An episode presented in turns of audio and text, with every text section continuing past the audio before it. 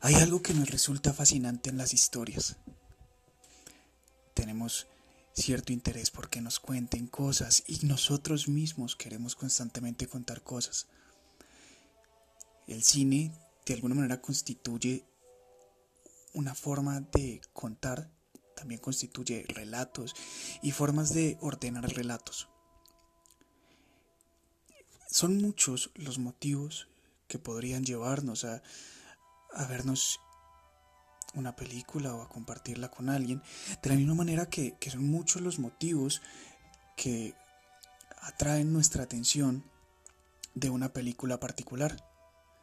En cierto sentido, todos sentimos fascinaciones diferentes con aspectos diferentes de la realidad y en ese sentido podría decirse también que el cine puede verse inmiscuido en esas fascinaciones.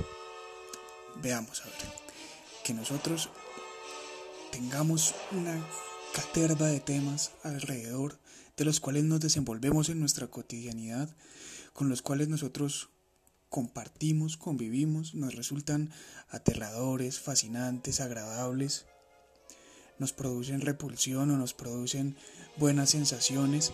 Digamos que en cierto sentido esos móviles nos llevan a consumir cierto tipo de contenido y ese contenido también está equilibrado con una parte muy muy muy enraizada de la cultura que el contenido que nosotros consumimos que está ahí afuera de alguna manera también empieza a constituirnos y también empieza a llamar nuestra atención.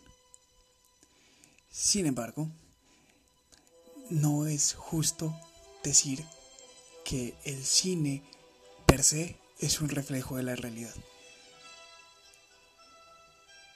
Al margen de eso, por supuesto, no, no es óbice para nosotros establecer un límite claro acerca de lo que nos interesa de una película y no de otra.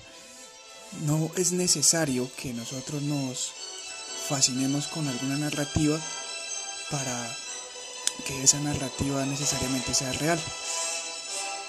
Y no solamente nos fascinamos porque es real, en cierto sentido quisiéramos que lo fuera, o en cierto sentido no quisiéramos que lo fuera, pero nos sigue pareciendo atractiva. Entonces, vamos a hablar de la psicopatología, crimen violento, cine y realidad, desmontando mitos sobre psicópatas y psicóticos.